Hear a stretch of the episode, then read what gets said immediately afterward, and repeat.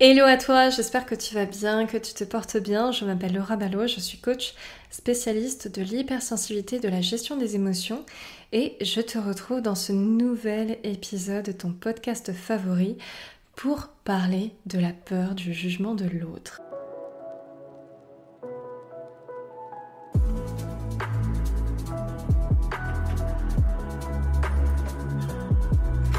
C'est une peur qui est souvent très présente chez de nombreuses personnes, qui est parfois très handicapante, parfois elle peut nous empêcher de s'exprimer en public, parfois elle peut nous empêcher aussi d'être nous-mêmes, des fois d'aborder les autres, etc.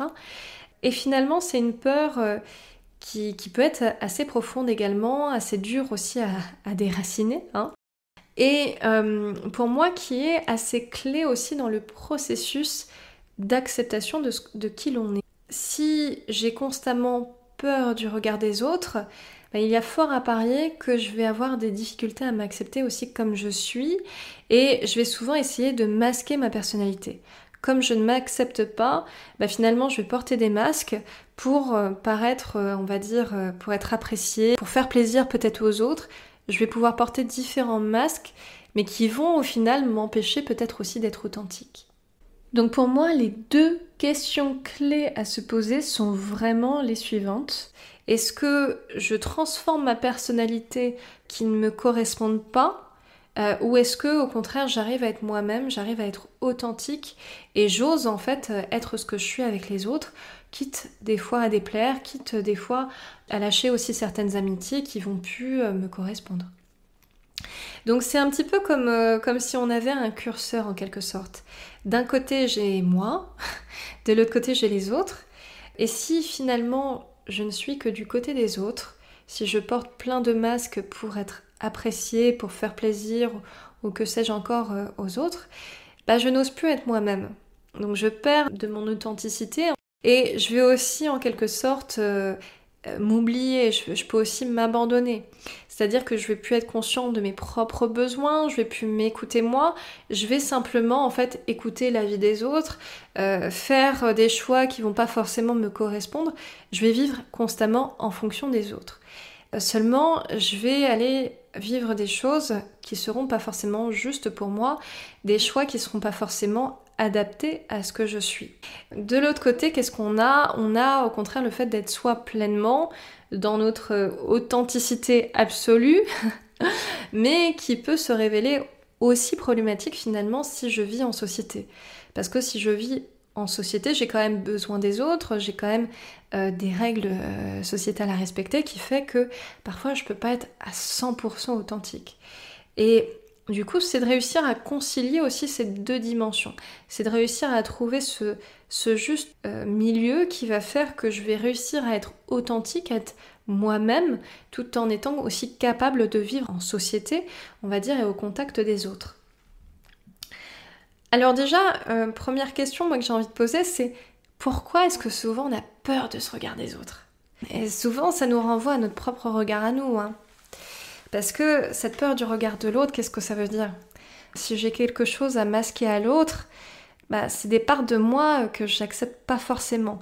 C'est des parts de moi souvent que je rejette, que j'ai pas envie de montrer aux autres parce que si je les montre, j'ai peur bah, que l'autre me rejette, qu'il n'accepte pas ce que je suis et, et qu'il veuille plus euh, faire affaire avec moi, quoi.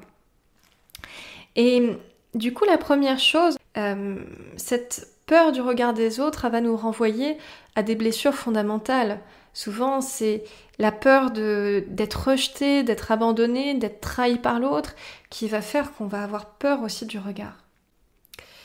Donc, notre perception de la vision de l'autre, c'est d'abord quelle vision est-ce que je porte sur moi? C'est déjà peut-être ça que j'ai à résoudre avec moi-même.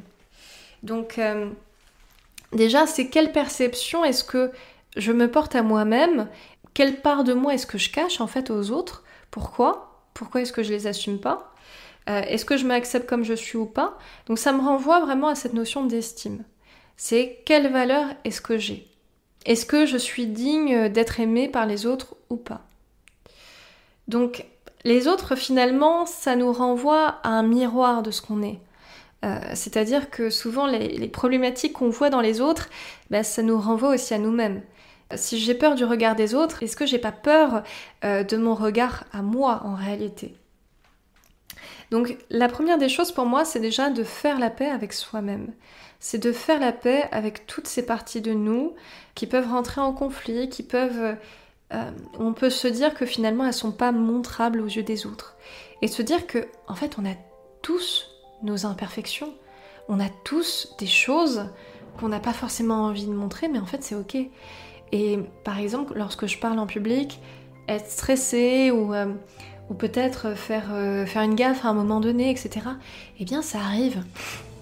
ça arrive et il y en a beaucoup euh, qui sont stressés justement quand ils parlent en public. Il y avait même une étude américaine qui affirmait que c'était la première peur avant même la peur de mourir. Donc pour dire à quel point c'est un phénomène qui est répandu. Donc souvent, ce qu'on essaie de cacher aux autres, bah, l'autre aussi, il a la même chose. Euh, sauf que le seul truc, c'est qu'on a une perception différente. C'est-à-dire que on peut avoir tendance à se dévaloriser soi, à se dire ah mais j'ai ça, ça, ça que je veux pas montrer à l'autre. L'autre, on va en quelque sorte le mettre sur un piédestal en se disant mais ah il est fantastique, il a toutes les qualités, etc. Sans percevoir forcément toutes les peurs, tous les, tous les doutes aussi que va avoir l'autre. Hein. Parce que l'autre, il est un peu comme nous. Hein. L'autre, il a aussi euh, ses parts d'ombre, ses parts qu'il n'assume pas forcément. Euh, sauf que nous, on n'y a pas accès. On n'a pas accès à ce que l'autre pense. On a simplement accès à notre intériorité à nous. C'est pour ça que c'est intéressant de remettre un peu les compteurs à zéro et de se dire qu'est-ce que je veux vraiment en fait? Et comment je peux améliorer mon estime de moi par rapport à ça? Donc, ça, c'est la première chose déjà, de transformer la perception de ce que je suis. Je vais donner peut-être juste un petit exercice pour le faire. Je vais te proposer vraiment de t'écrire une lettre d'amour. Tu vas t'écrire une lettre d'amour à toi-même déjà. Pour renforcer ton amour de toi, pour renforcer cette estime de toi. Prendre conscience de tes succès, de tes qualités, de tout ce qui fait que tu es une personne formidable. Et tu vas voir que rien qu'en faisant ça déjà, c'est quelque chose que tu pourras relire et ça va progressivement aussi te permettre de, remonter cette, estime. Deuxième chose, je pense, c'est aussi transformer ta perception des autres. Parce que très souvent, on a ce qu'on appelle le, spotlight effect. On a souvent l'impression d'être un peu sous le feu des projecteurs et que tout le monde nous regarde. Mais en réalité, euh, c'est rarement le cas et euh, les personnes sont souvent beaucoup plus concentrées sur leur vie à elles que sur le fait de s'occuper de nous. Hein. Je veux dire, c'est comme euh, vous allez, euh, vous allez sur une place publique, vous commencez à déclamer un texte, il y a peut-être 3-4 personnes qui vont s'arrêter, les autres, ça se trouve, ils en ont rien à faire de ce que vous allez raconter. Donc, il faut bien se dire ça, c'est que souvent on est auto-centré sur nous-mêmes, mais euh, les autres, c'est un peu pareil, ce qui fait qu'ils ils ont pas forcément grand chose à faire de nous des fois. Deuxième switch de perception, on va dire, c'est peut-être de considérer les autres différemment. Les autres, c'est pas des ennemis, c'est pas des, c'est pas des adversaires, c'est pas des juges, c'est pas des personnes forcément malveillantes. Les autres, ça peut être aussi un appui, ça peut être aussi une aide, ça peut être une formidable opportunité d'avancer, euh, ça peut être de l'échange, euh, de l'enrichissement personnel, plein de choses en fait magnifiques aussi. Si on considère l'autre que comme un ennemi, on se coupe de toute cette partie-là d'échange et, de, oui, de, beauté aussi au travers de l'autre, de, choses très positives qu'on peut avoir. Et notamment dans la prise de parole en public, c'est intéressant de se poser la question, bah, par exemple, pourquoi est-ce que j'ai envie de prendre la parole en public? Est-ce que c'est une question d'ego, de me dire, euh, voilà, je vais être valorisée par les autres Ou est-ce que j'ai plutôt envie de transmettre un message, d'être sur un mode d'échange avec les autres, euh, et finalement mon ego, bah, euh, je le laisse un petit peu de côté. Ensuite, dernière chose aussi, ce que pensent les autres, ça sert à rien de se concentrer dessus. Ça sert strictement à rien de se concentrer dessus parce que c'est quelque chose qui leur appartient. C'est quelque chose qui appartient à ce qu'ils sont et peut-être que s'ils ont tendance d'ailleurs à juger les autres, bah c'est peut-être qu'ils se jugent eux-mêmes aussi. Donc c'est toujours euh, cet effet un petit peu miroir qu'on a vu juste avant. Donc au final, moi j'ai pas forcément de prise euh, ni de, de pouvoir, on va dire, par rapport à ce que pense l'autre. Donc ce qui fait que je vais me concentrer sur quelque chose mais qui est extérieur à moi-même et sur lesquels je peux rien faire. Je peux pas, je peux pas agir. Donc justement pour sortir de cette dimension euh, je suis la victime du regard des autres, ça peut être bien de me dire ok non je suis pas victime, en fait je vais pas me concentrer dessus et les, personnes à qui ça plaît pas, bah c'est pas grave.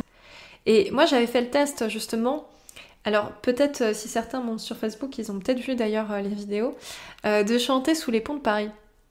C'était très intéressant, c'était super intéressant de le faire parce que les personnes, souvent quand elles passent, il y en a quelques-unes effectivement qui vont s'intéresser, mais les personnes à qui ça plaît pas, elles passent, et puis c'est tout, et puis en fait elles ont aucune obligation d'écouter. Et au contraire, si elles écoutent, c'est souvent qu'elles sont super intéressées par ce qu'on, par ce qu'on dit et qu'elles sont là aussi parce que elles ont envie d'écouter et qu'elles ont envie d'entendre ce qu'on a à dire. Et tu as des choses à dire. Et c'est ça que j'ai envie de, transmettre aussi comme message, c'est que tout le monde a des choses à dire, tout le monde a vécu une expérience fabuleuse qu'il a à partager. Donc justement pour moi ça serait euh, un tort euh, finalement de priver aussi les personnes de toute cette valeur qu'on a à leur transmettre. Et je peux te dire que les personnes, même par rapport à un discours, elles peuvent être totalement chamboulées, totalement bouleversées.